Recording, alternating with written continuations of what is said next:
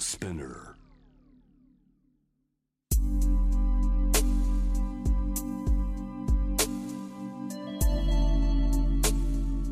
眠らない街六本木。高層ビルの一室に現れる深夜の保健室。重たいドアの向こう側。ここでは誰もが飾らない言葉で語り始める。心の声を聞き出す。特別な聴診器を持って迎えるのは酒と涙と哀愁をこよなく愛するイラストレーターの田中美咲。恋仕事家族。そして性のこと。一人一人で違う。体と心のカルテ。J-WAVE ミッドナイトチャイム。ようこそ深夜の保健室へ。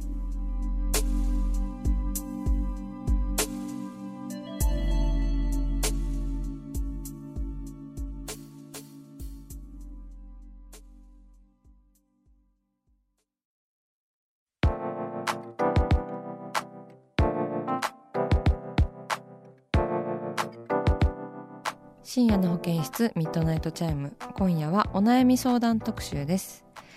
早速番組に届いているメールをご紹介していきます。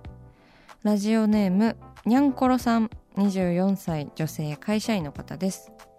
私は率直にエッチが好きです。ですが今は彼氏がいません。お率直ですね。最近はマッチングアプリが流行っていますが初対面の人と会うのが苦手なのとやはりそれだけの関係前提となるとマッチングアプリは怖い気がします。なので今はただひたすら性欲を心に押し殺して過ごしています。美咲さんはこんな状況でしたらどうなさいますか？とのことで。ありがとうございます。聞いてくんなそんなこと。どうなさいますか？じゃないんですよ。丁寧な言葉で聞けば何でも答えてもらえると思って本当。にゃんころさんありがとうございます。そうですね。マッチングアプリ確かに怖いですよね。うん。そういう目的の方多そうだしね。でやっぱね変なことされたくないしね。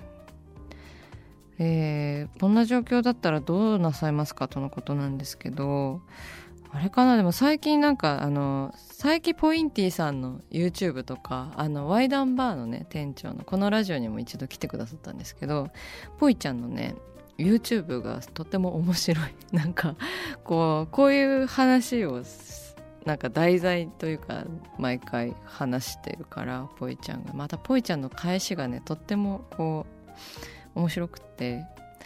だからまあ同じ悩みの人が結構いるんだなみたいななんかこう性欲をこうで別になんか悪いことじゃないんだなみたいなこともなんか共有して知ることができるしぽいちゃんの YouTube をね見るのをおすすめします。あの Twitter でもこう YouTube のこと見れるしインスタでもねあの見れると思うのでよかったらあの気が楽になりますよとっても。性欲をねちょっと笑い飛ばしたりなんかしていきましょうね。では続いてのメールです。ラジオネームピルクル泥棒さん22歳の方です。私は都内在住の大学生です。付き合って3ヶ月の彼と寝る前の電話で悩みがあります。それは気持ちのいい電話の終わらせ方をできないことです。ついつい切りたくないと言って彼を困らせてしまいます。電話を切った後の部屋の静けさにより一層寂しさを感じてしまうからです。先日ついに彼から気軽に電話できなくなっちゃうよと言われてしまいました。田中さん解決策アドバイスいただけるでしょうかとのことです。ありがとうございますピルクル泥棒さん。いやーかわい。いめちゃめちゃかわいい。悩みだな。まあ確かにね。寂しいですよね。こう私も電話ね。電話めちゃめちゃしますよ。私も。あの夫と。熊本と東京で離れてるんで。うん。ね切りたくないよね。まあでもね。寝ないといけないしね。ね気軽に電話できなくなっちゃうというのは確かにあるかもねそのなんか終わりよければ全てよしという言葉があるぐらいなのでその最後がやっぱりこう尻すぼみに悲しくなっちゃうと悲しいまま眠りにつかないといけないからやっぱりこうなんかいいところでやめるっていうのはすごい何においても大切だしとっても難しいことですよね。私もいい酔っ払い具合でこうお酒を飲むのをこうストップしたいんだけどもう全然ダメ。全然酔っ払っちゃう。翌朝頭痛くなっちゃう。だからまあ終わりよければというこうね古来から伝わる あの言葉を胸にうん電話してみてください。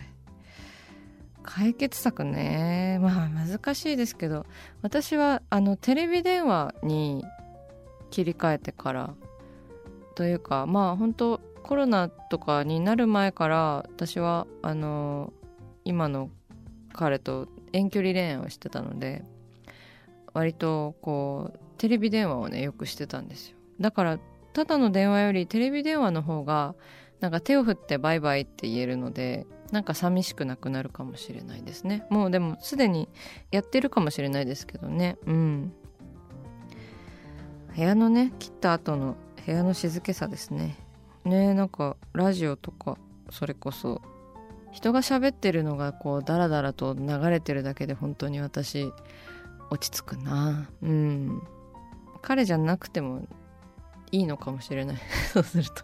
誰かがなんとなく喋ってるあの動画とかラジオとかでちょっと気が紛れるかもしれないですよ。そうしなんかそれをするとさなんか他の楽しみとかをちょっとだけ見つけると彼の電話だけにこう固執しないで済むのかなとかも思います。うん。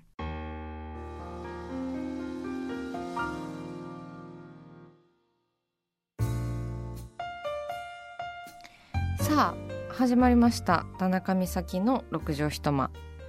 大勢の目に触れたものから人知れずこっそり楽しまれたものまで。イラストレーター田中美咲の作品を作者自ら紹介していくコーナーとなっております。今夜もこの時間は番組スタッフと一緒にお送りします。よろしくお願いします。よろしくお願いします。こんばんは。こんばんははいそれでは田中先生今夜の一枚は？フラワーバレンタイン。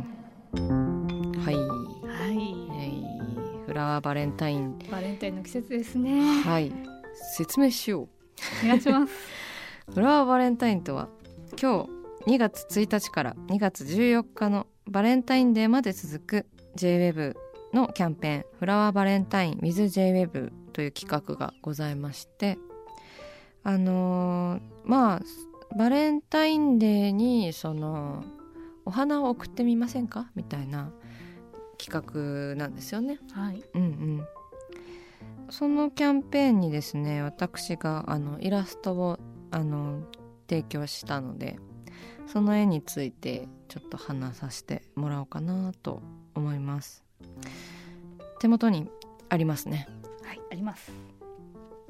あのポストカードになっていてそのまあお花と一緒にメッセージカードとして使えるようについてくるんですけどえっ、と私のまあインスタグラムにも多分2月1日までに上がると思うんですけどあのですね白シャツにデニムを履いたショートカットのあの女性のお尻のポケットにバラが一輪刺さっているというイラストになっております。はい。ベリーショートですねこの女性は。そうですねベリーショートですね。しかもこうザザラザクッとしたこうオールバックというか、うん。無無造作なオールバックでこうハンサムな人を意識しましたね。うん。まあなんかお花を贈ろうっていうのもちょっと定番からね外れているなとのことだったので私もまあそんなに定番にならないようにこう男と女は書かずなんか女性だけ書こうかなと思ってこの構図にしましたね。その後ろ姿の女性を描いてるんですけどなんだろうなこううーんささりげなさみたいなものをこう意識して考えてイラストを作った感じはします。あの花束とかなんかプレめちゃめちゃのプレゼントみたいなそういう大げさなこうものではなくなんかさりげなくこう積んできたみたいなあのニュアンスが欲しいなと思ってそれはまあなんか個人的な好みなんですけどその時の。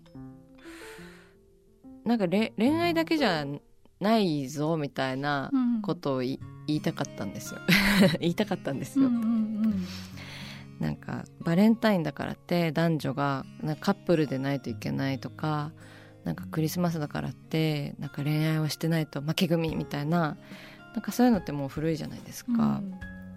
だからなんかそういう要素を極力こうなんかそぎ落としたというかなのでこうこっちを向いてもいないみたいな なんかこの女性は。背中を向けているし。そう。っていうそういうあっさりとしたさりげなさみたいなのをあえてバレンタインの企画で出すっていうのはちょっとそういうあの恋愛してれば偉いわけじゃないんだぞっていうなんか若干のメッセージ性は込められております。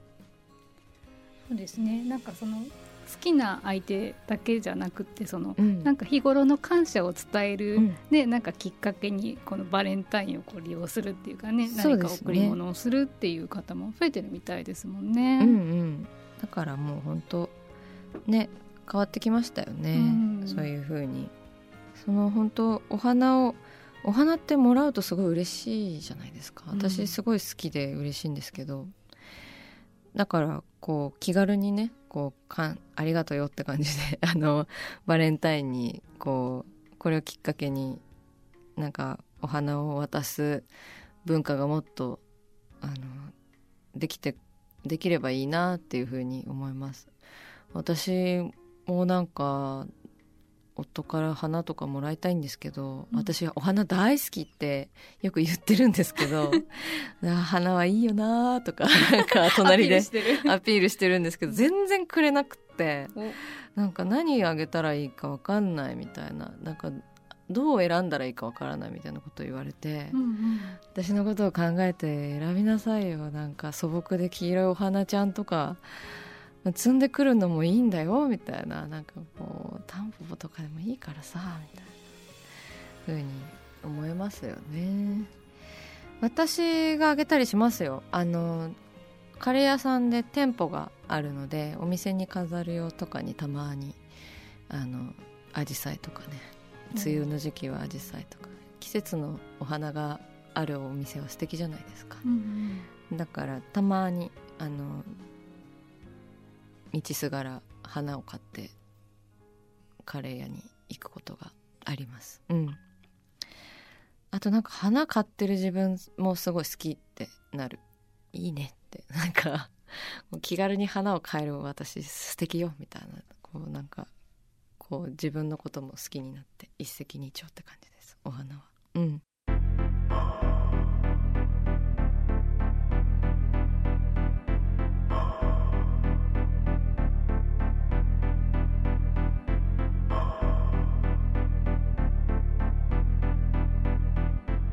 真夜中だから話せる。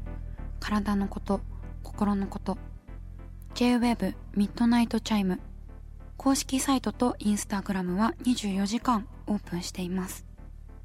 あなたの悩み番組へのメッセージお寄せください。来週もイラストレーターの田中美咲が深夜の保健室でお待ちしています。キャリコン編集長通信仕事と人生の話をゆるゆると powered by ミモレ。このポッドキャストではミモレ編集長の河原咲子が時には一人で時にはゲストをお招きしキャリアコンサルタントの資格を生かして仕事と人生そして職業キャリアだけじゃないライフキャリアの話を誰にでも分かりやすくゆるゆるとお話しします。毎週金曜日に新しいエピソードを配信中です。ぜひ一度聞いてみてください。